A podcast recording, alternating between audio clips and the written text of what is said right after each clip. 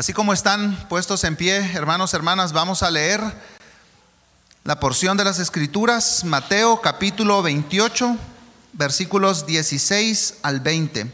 Comenzamos una nueva serie.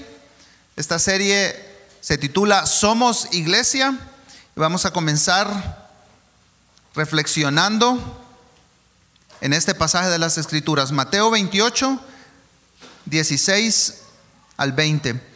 Pero los once discípulos se fueron a Galilea, al monte que Jesús les había señalado. Cuando lo vieron, lo adoraron, pero algunos dudaron. Acercándose Jesús les dijo, Toda autoridad me ha sido dada en el cielo y en la tierra. Vayan pues y hagan discípulos de todas las naciones, bautizándolos en el nombre del Padre y del Hijo y del Espíritu Santo, enseñándoles a guardar todo lo que les he mandado y recuerden, yo estoy con ustedes todos los días hasta el fin del mundo. Oremos a Dios. Oh Padre, nosotros rogamos corazones humildes, corazones de carne, corazones sensibles a tu palabra, a tu voz, Señor. Señor, rogamos por nuestro hermano Justin, que tú lo uses con el poder de tu Espíritu Santo, que tú bendiga la exposición de tu palabra, Señor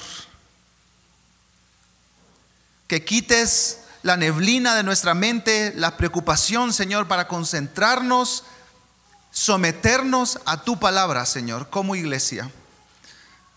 Así que pedimos que tu bendición sea derramada en este lugar y en las casas de nuestros hermanos que siguen esta transmisión, Señor. Que tu gloria brille. Que el nombre de Cristo sea exaltado sobre todas las cosas.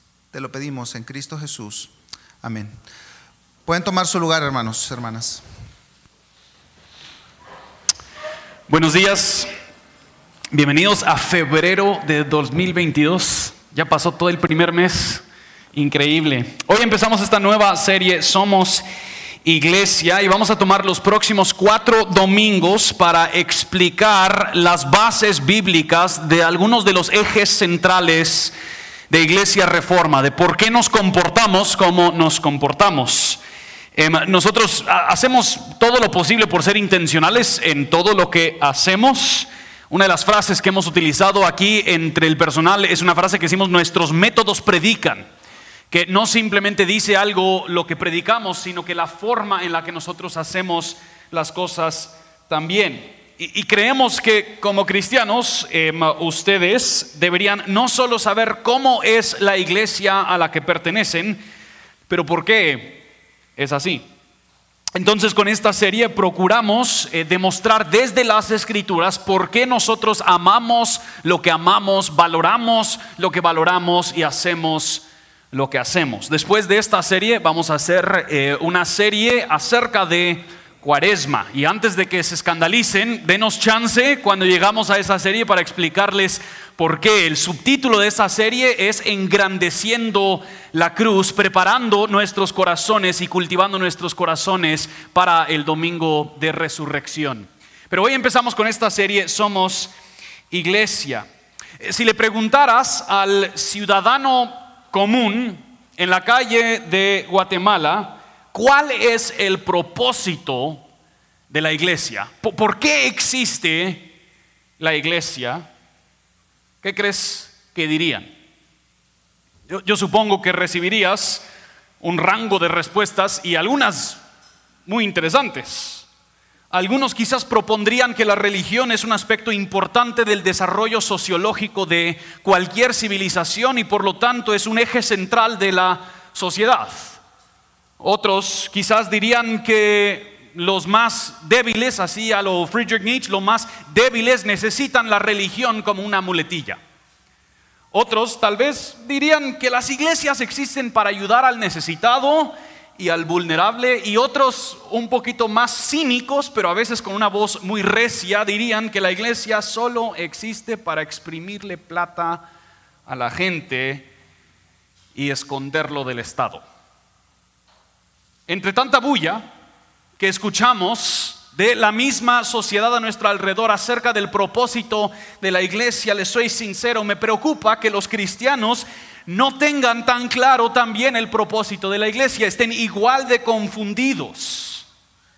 La iglesia hoy en día hemos reducido su propósito a simplemente congregarse en un evento y consumir ese evento del fin de semana.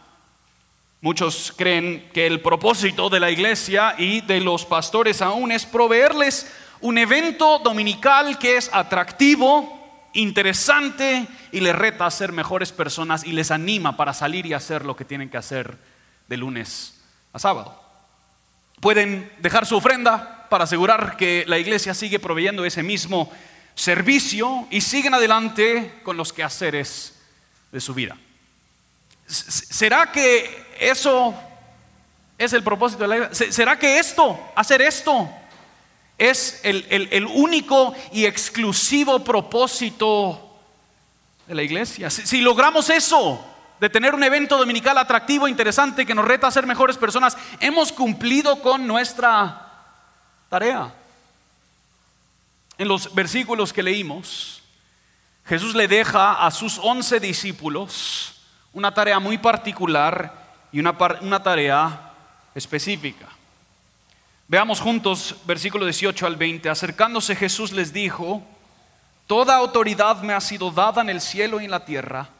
Vayan pues y hagan discípulos de todas las naciones, bautizándolos en el nombre del Padre, del Hijo y del Espíritu Santo, enseñándoles a guardar todo lo que les he mandado. Y recuerden, yo estoy con ustedes todos los días hasta el fin del mundo. En estos versículos nosotros escuchamos el propósito plasmado en el Evangelio de Mateo acerca de qué es lo que Jesús espera de aquellos quienes pertenecen a su reino. Ahora, esta misma idea es plasmado de formas distintas en cada uno de los evangelios, pero nosotros escuchamos ahorita la, la versión matiana, la versión de Mateo, acerca de esta comisión. Entonces quisiera contestar tres preguntas muy sencillas. ¿Cuál es el contexto de esta comisión? ¿Qué es la comisión o qué es la tarea que nos ha dado Jesús y cómo es que se lleva a cabo? ¿Cuál, es el contexto? Bueno, para ser muy obvio, estamos en el libro de Mateo. Está en el Evangelio de Mateo. Cada uno de los evangelistas están contando la historia de Jesús, pero lo están contando a un cierto contexto y a una cierta situación y por lo tanto enfatizan diferentes aspectos de la vida, ministerio y la enseñanza, muerte y resurrección de Jesús. Y a lo largo de este Evangelio de Mateo, Jesús ha enfatizado que Él ha venido para establecer su reino.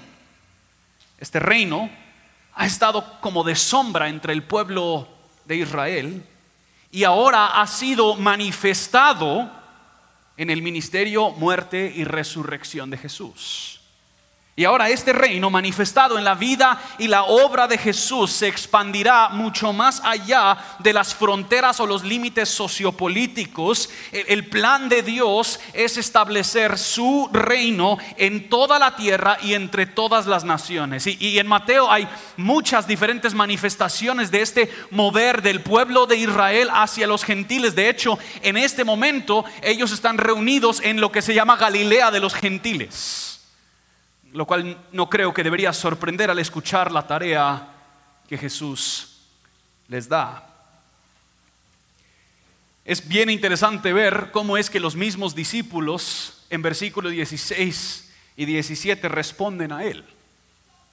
Todavía los mismos discípulos están un poquito ajetreados, afectados por los sucesos de las semanas anteriores a, algunos de los discípulos se les hace fácil decir, él, es digno de adoración y por lo tanto responden en adoración, pero otros todavía están como que, ¿en, ¿en qué estamos? ¿Será que esto de verdad es? Y en este momento que, que, pareciera ser un momento muy débil, un momento precario, un momento peligroso y difícil para los discípulos, Jesús entrega esta palabra. Y él dice, antes de dar la tarea, él dice en versículo 18 palabras sumamente importantes. Toda autoridad me ha sido dada en el cielo y en la tierra. Ahora, esto no quiere decir que no le pertenecía antes, sino que ahora se ha hecho manifiesto mediante su vida, muerte y resurrección que toda la autoridad es de Él, que absolutamente todo en toda la creación existe bajo y responde a el señorío de Jesucristo. Jesús ha conquistado todo poder y enemigo de su reino. Ellos ya quedaron derrotados y nadie ni nada puede detener la expansión de su reino, de su evangelio y de su autoridad entre las naciones. Toda la autoridad es mía, tanto en los cielos como en la tierra. Pero no solo eso, Jesús demostró, ¿verdad?, a lo largo de su ministerio precisamente este concepto, de, que toda la autoridad, tanto en los cielos como en la tierra, ya era de Él. Como es que los vientos y el mar obedecían su voz. ¿Cómo es que él sanaba a los enfermos? enfermos? ¿Cómo, es que él, él expulsaba demonios y al decirles a dónde ir, ellos respondían? Toda la autoridad, él lo demostró en su ministerio. Toda la autoridad, tanto en los cielos como en la tierra, le pertenece a él. Durante todo su ministerio, Él demostró su soberana autoridad sobre absolutamente todas las esferas de la vida. Y esto era su misión. Su misión era establecer su reino justo y perfecto, reunir a un pueblo y reconciliar todas las cosas. Él modeló y demostró cómo es ese reino en su ministerio en su muerte y resurrección, Él quitó todo obstáculo del pecado para que tú y yo pudiésemos ser partícipes de ese reino. Y ahora, en este momento, todo el mundo queda confrontado con una decisión. Ellos también aceptarán que toda la autoridad, tanto en los cielos como en la tierra, es de Jesús, que Jesús es Señor sobre toda la creación, o seguirán ellos perteneciendo y persiguiendo al reino de las tinieblas. Y es en ese contexto que Jesús le entrega a sus discípulos una tarea. Y la tarea es muy sencilla. En palabras sencillas, su tarea simplemente es invitar a los discípulos a seguir con lo que él estaba haciendo. Él, dice en el Evangelio de Juan, él plasma esta misma idea, así como el Padre a mí me ha enviado, yo también les envío a ustedes. Aquí él, dice que Él está cumpliendo con, con su parte, su rol en la misión. Toda la autoridad ya se le ha sido dada y Él está enviando a sus discípulos a que ellos continúen con esa expansión y participen con Él. Alguien, está trasladando ahí un camión o algo así afuera. Ahora, ¿cuál es la tarea específica que les da? La tarea que Jesús le da a sus discípulos bajo su autoridad y bajo su señorío es que ellos deben continuar y expandir su reino al hacer otros discípulos de Él. Hay muchas cosas que Jesús enfatiza en este pasaje. Hablamos, él, menciona hasta la Trinidad, él habla del bautismo, él habla de la enseñanza, pero hay solo gramaticalmente un imperativo sobre el cual todo lo demás en este pasaje se cuelga y el imperativo, el mandamiento es hacer discípulos. Ahora, tal vez valdría la pena detenernos para preguntarnos qué es un discípulo. La palabra discípulo simplemente significa aprendiz o seguidor. Más específicamente, esta palabra se refería a alguien que dirigía su mente, sus esfuerzos y su conducta hacia cierto fin en particular. Y usualmente el fin en particular era la enseñanza de su maestro. Era alguien, un discípulo, era alguien que sometía su vida entera a la enseñanza de otro maestro. Se utilizaba mucho en el ámbito rabínico, donde los rabís tenían discípulos y estos discípulos dedicaban su vida entera a aplicar la interpretación de la ley de su rabí, de su maestro. En términos quizás más sencillos, nosotros podríamos definir discípulo así. Un discípulo es alguien que cree en Jesús, sigue a Jesús y aprende de Jesús. para vivir toda la vida bajo la autoridad de Jesús. Cree en Jesús, sigue a Jesús y aprende de Jesús para vivir toda la vida bajo la autoridad de Jesús. Michael Gohin en su libro Luz a las Naciones dice lo siguiente, el llamado de Mateo de hacer discípulos nos transporta al resto de la narrativa del libro y nos muestra a Jesús o cómo es que Jesús hacía discípulos. El discípulo responde al mensaje del reino con fe y arrepentimiento hace de Jesús el centro de su vida, aprende a vivir en comunión de amor con Él y moldea su propia vida siguiendo el ejemplo de Jesús. El discípulo aprende a obedecer cada palabra de Jesús a pesar del costo y participa en la misión de Jesús, dando a conocer el reino con palabras y hechos. Hacer discípulos es entonces invitar y, facilitar que otros sometan su vida entera a la autoridad de Jesús.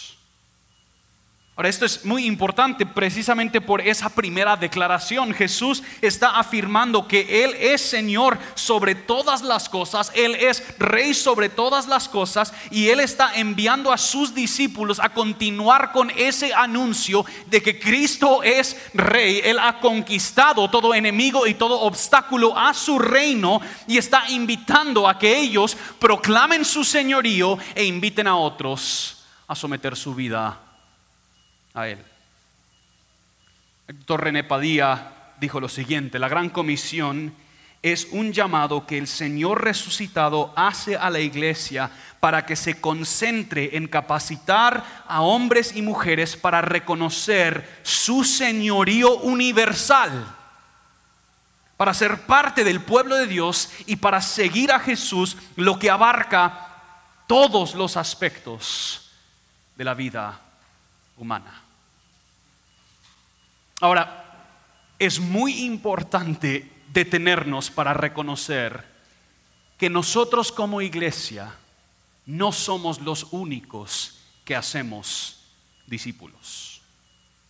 Ahora, yo, yo, creo que la iglesia somos los únicos que hacemos discípulos de Jesús, pero no somos los únicos que hacemos discípulos. De hecho, todas las personas sobre la faz de la tierra están siendo discipuladas si ellos se dan cuenta o no. La televisión, las películas, su empresa, sus otros amigos, sus familias, libros, periódicos, gobiernos, partidos y movimientos políticos, todos estos están prometiendo que si tú sometes tu vida a su autoridad, si tú sometes tus prioridades, tu dinero y tu tiempo a ellos, ellos podrán ser para ti un reino perfecto y justo.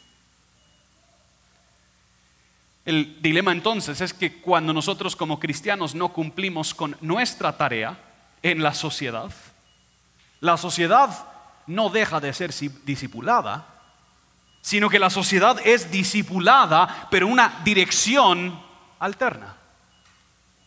Solo piénsenlo en, términos de las redes sociales. Yo no sé si ustedes em, también les, les causó el mismo ruido que me causó a mí ver el documental en Netflix, El Dilema Social. Un poquito de ironía que lo vemos en Netflix, pero esos son otros 20 pesos.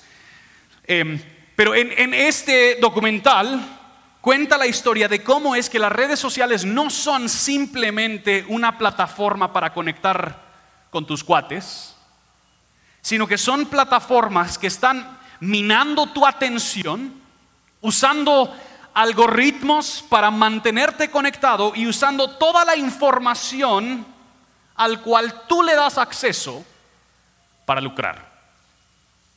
Tristan Harris dice lo siguiente, él era em, eticista de diseño en Google, algo así. Él dice, si algo es una herramienta, realmente está sentado ahí esperando pacientemente. Si algo no es una herramienta, te está exigiendo algo. te está seduciendo, te está manipulando, quiere cosas de ti. Nos hemos alejado de un entorno tecnológico basado en herramientas a un entorno tecnológico utilizado por la adicción y la manipulación. Las redes sociales no son una herramienta a la espera de ser utilizada, tienen sus propios objetivos y sus propios medios para perseguirlos usando tu psicología en tu contra. Si, no creemos que no estamos siendo discipulados, no tenemos que ver mucho más lejos que simplemente nuestra tecnología que cargamos muchos en la bolsa. Ahora, esto es sumamente importante entender especialmente para los padres.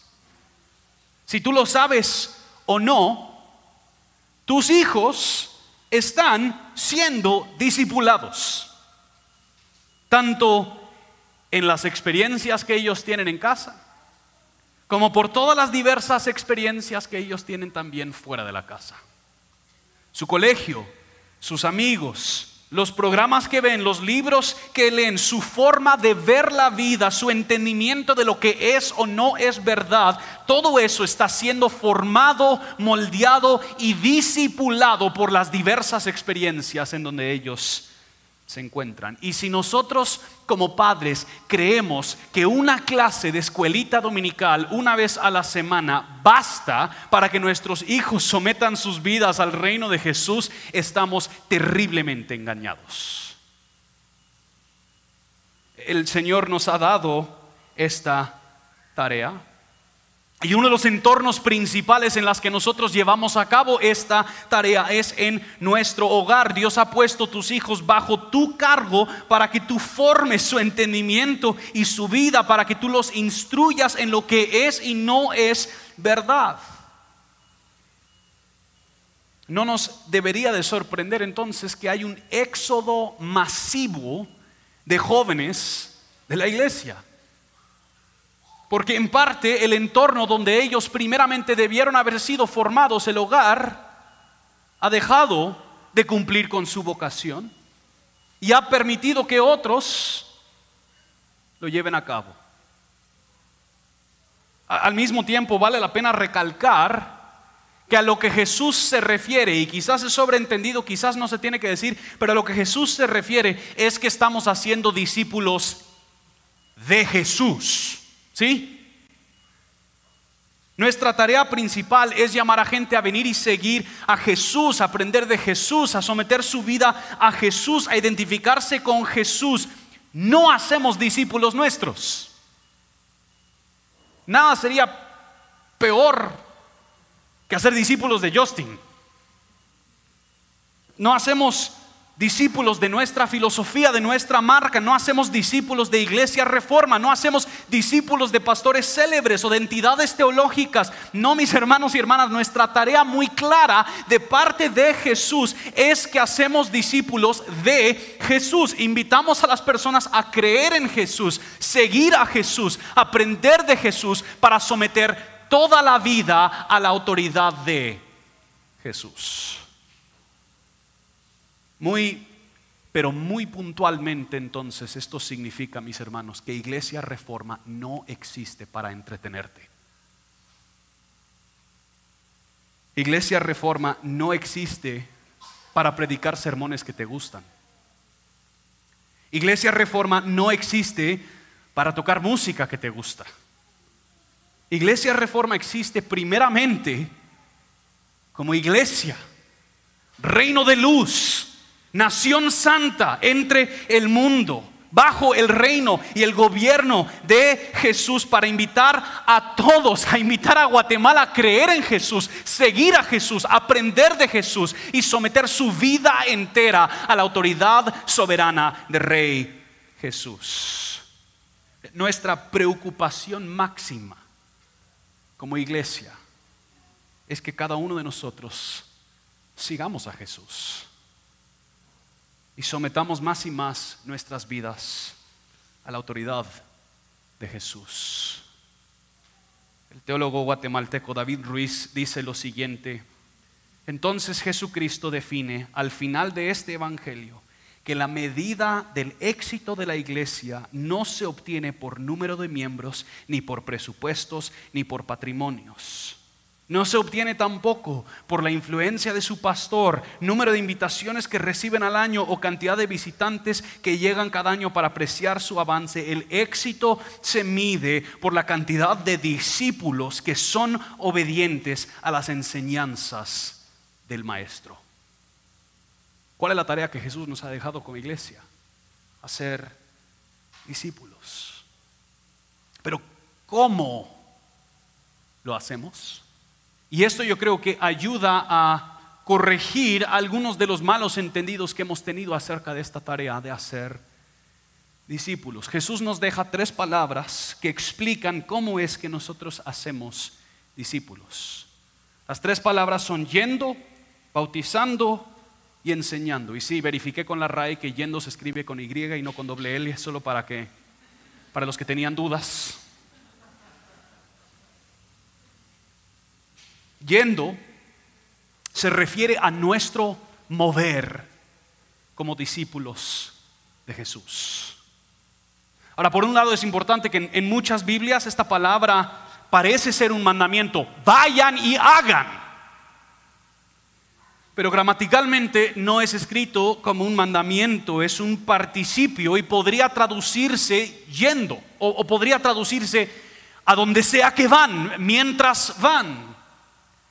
La implicación es que en todo momento, a donde sea que vamos y lo que sea que hacemos, deberíamos estar intencionalmente preocupados por hacer discípulos. Muy prácticamente esto significa, por un lado, que hacer discípulos no es tomar una clase de 10 semanas, que terminas con un certificado que dice que soy discípulo, sino que hacer discípulos es un estilo de vida. Esto no nos debería de sorprender. Esto era como lo hizo Jesús con sus discípulos, ¿verdad? Caminaban, viajaban, comían, bebían, celebraban, descansaban en medio de los quehaceres de la vida mientras iban, Jesús hacía discípulos. En todo momento Jesús estaba modelando y demostrando cómo Él es como rey y cómo luce su reino. Y los estaba invitando a ellos, por quizás necios que ellos fueran a veces, a que entendieran lo que significa someter toda su vida a su autoridad. Ahora, esto sí da a entender que nosotros sí iremos más allá de nuestros quehaceres cotidianos. La, la, tarea que Jesús deja es hacer discípulos y es muy importante porque muchas veces hablamos de estos versículos y no lo notamos. Hacer discípulos de todas las naciones la tarea que Jesús nos dejó es hacer discípulos de todas las naciones. Impregnada en esta palabra yendo está la expectativa que los discípulos de Jesús cruzarán todo tipo de frontera para proclamar y demostrar el Evangelio e invitar a otros a someterse y pertenecer a Jesús. Que como discípulos nos ha llamado a cruzar fronteras socioeconómicas porque sabemos que el reino de Jesús no le pertenece a una sola clase social. Nos ha llamado a cruzar fronteras políticas, ideológicas, porque sabemos que el reino de Jesús no solo le pertenece a un partido político. Como discípulos de Jesús cruzamos fronteras raciales y étnicas, porque sabemos que el reino de Jesús no solo le pertenece a la gente que luce como uno, y como discípulos cruzaremos fronteras nacionales porque sabemos que el reino de Jesús no es solo de nuestro país. Y mis hermanos, vale la pena afirmar que hay miles de millones de personas hoy en día que no han escuchado el nombre de Jesús y no han escuchado el Evangelio de Jesús. Y el llamado a la iglesia es hacer discípulos no de algunas de las naciones, no, de simplemente las naciones más accesibles o más cómodas, sino que de, de todas las etnias, de todas las naciones. Esta idea de ir yendo es un llamado de Jesús a dejar atrás nuestra comodidad, dejar atrás nuestros caprichos y estar dispuestos a incomodarnos para que otros tengan la oportunidad de escuchar del hermoso reino de Jesús. Pero no solo yendo, dice bautizando. Bautizando se refiere al evangelismo y la conversión. Jesús mismo hizo la invitación desde el principio de los evangelios. Él dijo, arrepiéntanse y crean en las buenas noticias. Esta idea de bautizar se refiere a que nosotros estamos proclamando el evangelio a aquellos quienes no lo han creído. Las buenas noticias de que Jesús ha muerto y resucitado y así asegurado perdón de nuestros pecados y acceso a, a su reino. Por lo tanto, la invitación al mundo es que ellos se arrepientan de su pecado, dejen atrás las cosas que ellos han tenido como rey y sometan su vida a Jesús como único rey. Y el bautismo es el símbolo de que alguien ha pasado de la muerte a la vida, es el símbolo público de que alguien ahora se identifica con Jesús, que sigue a Jesús, que aprende de Jesús y está sometiendo su vida a Jesús, yendo bautizando y luego dice enseñando. Enseñando se refiere al proceso de maduración.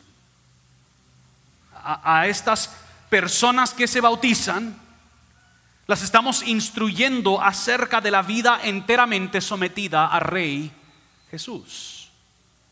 Esto significa de manera muy importante que hacer discípulos va mucho más allá que simplemente que la gente se convierta. Jesús nos llama no a hacer conversos, ni a hacer decisiones para Cristo, ni para contar esas decisiones para Cristo, nos llama a ser discípulos de Jesús. Que nuestra tarea incluye enseñarlos, instruirlos, acompañarlos en el proceso de la vida, enseñándoles todo lo que implica someter su vida a la autoridad soberana de Jesús. Ahora es sumamente importante darse cuenta que Jesús no dice enseñándoles todo lo que yo les he mandado hacer. Hay una palabra muy importante en medio. Enseñándoles a guardar o a obedecer. Hacer discípulos no es simplemente una transferencia de información.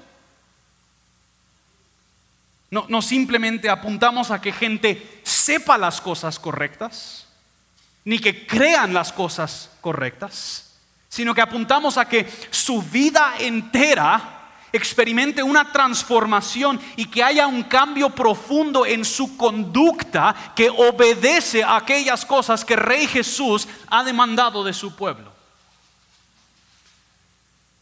Ellos dejan de obedecer las pasiones de la carne y del reino de las tinieblas y pasan a obedecer a Jesús y vivir bajo sus pautas. Ahora, esto significa, mis hermanos, una vez más, que de nuevo el hacer discípulos no puede reducirse a una clase de 8 o 10 semanas. Hay, un aspecto muy importante aquí, cómo vamos a enseñar a personas a guardar todo lo que Jesús nos ha mandado a guardar si no hay quien se los modele. Para ponerlo de otra, de otra manera, una gran parte de hacer discípulos es siendo discípulos de manera pública para que otros puedan ver cómo luce una vida sometida a la autoridad soberana del Rey Jesús lamentablemente hemos reducido mucho discipulado a los salones del edificio de la iglesia. La gente se reúne y ahí oran, escuchan una clase y se van a su casa. ¿Cómo aprenderán a orar si no es viendo y escuchando a otros orar? ¿Cómo aprenderán a someter su matrimonio a Jesús si no ven a otros matrimonios sometidos a Jesús? ¿Cómo aprenderán a servir y ser generoso como Jesús si no ven a otros servir y ser generoso como Jesús? ¿Cómo aprenderán a cuidar y proteger al vulnerable si no ven a otros hacerlo? ¿Cómo aprenderán cómo luce un horario? ¿Cómo aprenderán cómo luce el uso de nuestro dinero? El uso de nuestro tiempo. ¿Cómo aprenderán cómo resolver conflicto en el reino de Jesús? Si no hay discípulos públicos que están exponiendo y modelando cómo luce una vida sometida a la autoridad soberana de Jesús. E, esto significa que una gran parte de hacer discípulos incluye el exponer, el abrir nuestra vida para que otros lo puedan ver. El año antes de que nosotros nos mudamos aquí a Guatemala, 2011, 2012 por ahí, tuvimos una situación ahí laboral donde perdimos algunos de los ingresos que nosotros teníamos y por lo tanto sabíamos que nos íbamos a Guatemala, pero todavía faltaba un buen cachito de tiempo y teníamos que dejar el apartamento que nosotros estábamos alquilando. Entonces teníamos unos muy buenos amigos que tenían un espacio extra en su casa y ellos dijeron, si quieren, vengan y viven con nosotros hasta que ya se pueden ir. Ahora nosotros pensábamos, excelente, ya tenemos dónde dormir, tenemos dónde estar y prepararnos para irnos, sin, sin darnos cuenta todo lo que el Señor nos iba a enseñar por poder tener las vidas de ellos manifiestas y expuestas ante nosotros. Ellos eran un matrimonio un poquito más avanzado en la vida, tienen hijos ya grandes, entonces el, poder ver los ritmos de vida, el poder ver cómo luce un matrimonio maduro en Cristo, cómo luce papás quienes están preocupados por la instrucción de sus hijos, el poder ver cómo se divierten y cómo se lamentan. El pasar sufrimiento junto con ellos y pasar gozo junto con ellos nos modeló a nosotros lo que significa vivir una vida sometida a la autoridad soberana de Jesús. Hay una enorme bendición, mis hermanos, en simplemente abrir tu vida a otros hermanos y hermanas que no son tan maduros o no tienen tanta experiencia en la fe cristiana. Ahora no tienen que ir a vivir en tu casa, pero pueden acompañarte en tus quehaceres. Pueden llegar a tu casa y pasar tiempo con tu familia. No tiene que ser nada formal, simplemente pasar tiempo juntos. ¿Qué hacemos? Hacemos discípulos. ¿Cómo? Yendo, bautizando y enseñando. Pero hay, un último aspecto. Todo esto lo hacemos juntos, en comunidad. Cuando hablamos de hacer discípulos, tenemos que afirmar que esta es una tarea comunitaria, una tarea colectiva, no meramente individual. Jesús le da esta tarea a los once discípulos, pero el punto no es que esto termine con estos once.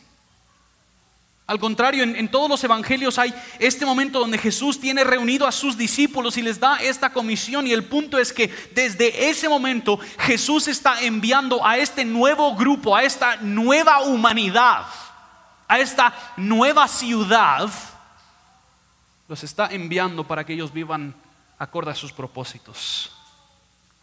Michael Gohin dice, todo el ministerio de Jesús había consistido en reunir y formar un pueblo que encarnara los propósitos de Dios para el mundo.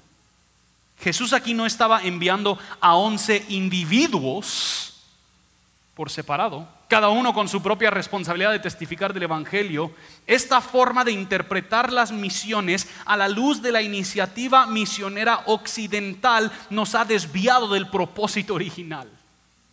La gran comisión no es una tarea asignada a individuos aislados, es una identidad que les dada a una comunidad. Una de las maneras principales en las que nosotros le enseñamos a otros a obedecer todo lo que Jesús nos ha mandado es viviendo en comunidad. Ya que tanto de lo que Jesús nos ha enviado a obedecer depende de vivir en comunidad. Hasta Jesús mismo dice que el mundo conocerá que son mis discípulos por el amor que tienen los unos por los otros.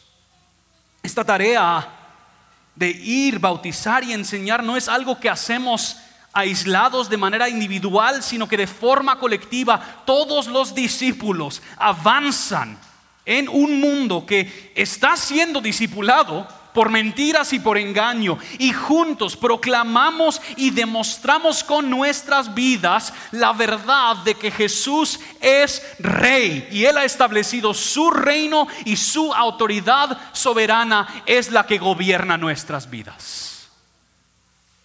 Esto es nuestro propósito. Por eso existimos.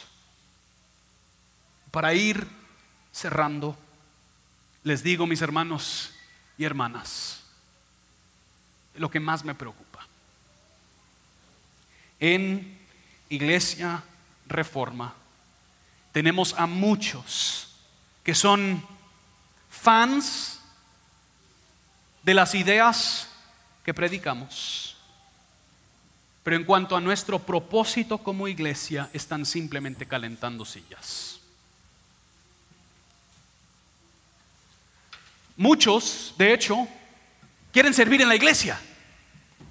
Quieren tener una asignación, un puesto, un título, un rol. Quieren ser reconocidos por lo que hacen, pero no quieren hacer discípulos. Y aprecio mucho que quieran participar en los quehaceres de la iglesia, pero quiero que sepas, los quehaceres de iglesia reforma son muy sencillos. A propósito, para no distraernos de hacer discípulos.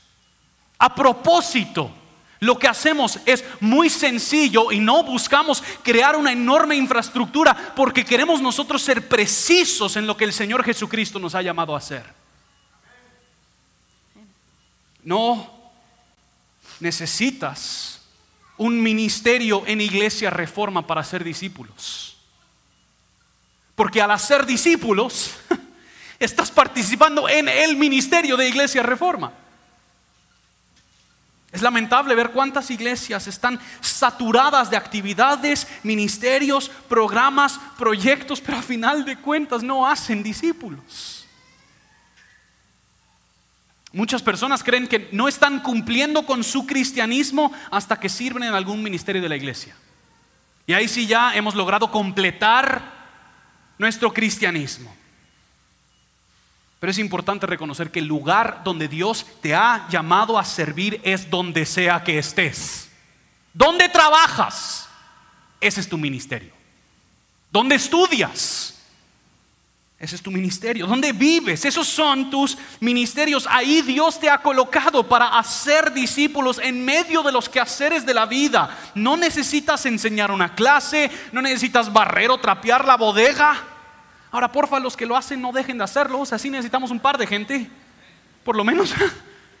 Pero no reduzcamos nuestro servicio a eso. Jesús nos ha llamado a mucho más. Nos ha llamado y nos ha invitado a la tarea gloriosa de continuar su misión en la tierra bajo su reino. Ahora, algunos de verdad le tienen pánico, miedo a esta idea de hacer discípulos. ¿Prefieren servir en algún rol de la iglesia quizás porque es más fácil? No saben cómo hacer discípulos, les da pena, sienten que no tienen suficiente formación teológica o no conocen bien su Biblia. Y hay un sinfín de razones por las que la gente no se siente capaz para ser discípulos. Y quiero que sepas, a veces hay cierta razón en esos temores. Esta tarea de ser discípulos es sumamente importante. Quizás sí deberías conocer tu Biblia un poquito más. Únete a Instituto Reforma. Aprende, toma cursos, busca libros que te puedan capacitar y que te puedan instruir en lo que Dios ha revelado en su palabra. Pero a la vez, aunque esta tarea es sumamente importante, esta tarea en nuestra propia fuerza humana es sumamente imposible. Y es por eso que esa última promesa en Mateo 28 es tan hermosa. Porque Él termina diciendo, y recuerden, yo estoy con ustedes todos los días, hasta el fin del mundo. O sea que cuando tú te, te arriesgas a tener una conversación con un compañero de trabajo. El rey de todos los cielos y la tierra está contigo. Cuando tú te arriesgas a hacerle preguntas, a entender cómo es que tu vecino está sufriendo, a modelar en tu vida lo que significa el amor y la compasión. Cuando te esfuerzas y sales de, tu área cómoda, cruzas una frontera, el, el rey de los cielos y la tierra te acompaña. Él no nos deja, el Espíritu Santo nos da poder y nos, nos, acompaña, nos guía a toda verdad, mantiene frente a nosotros lo que Jesús nos ha enseñado y nos da poder para seguir a Jesús y nos da poder para invitar a otros a hacerlo también. En Iglesia Reforma hemos expresado todo esto en lo que es nuestro propósito y nuestra visión. Hemos dicho que nuestro propósito es hacer madurar y multiplicar discípulos de Jesús centrados en el Evangelio. Y nuestra visión, lo que anhelamos ver, es una Guatemala transformada por comunidades de discípulos maduros y misionales. Te, te pregunto muy honestamente, ¿estás consumiendo o estás participando? ¿Tú cómo estás viviendo como discípulo? ¿Cómo estás tú siguiendo a Jesús, aprendiendo de Jesús, sometiendo más y más de tu vida a Jesús? ¿Cómo estás tú invitando a otros a seguir, a aprender de ella, a someter su vida? ¿Cómo estás tú cruzando fronteras? ¿Cómo estás tú abriendo tu vida y modelando para enseñarles a guardar todo lo que Jesús ha mandado hacer? Hacemos maduramos y multiplicamos discípulos, no simplemente para hacerlo.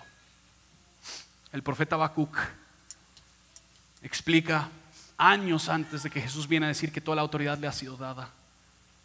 Él, él expresa que la tierra será llena del conocimiento de su gloria. Que nosotros al participar en multiplicar a aquellos que se someten a la autoridad soberana de Jesús, estamos viendo precisamente la expansión del conocimiento de su gloria. Pongámonos en pie y respondamos en adoración.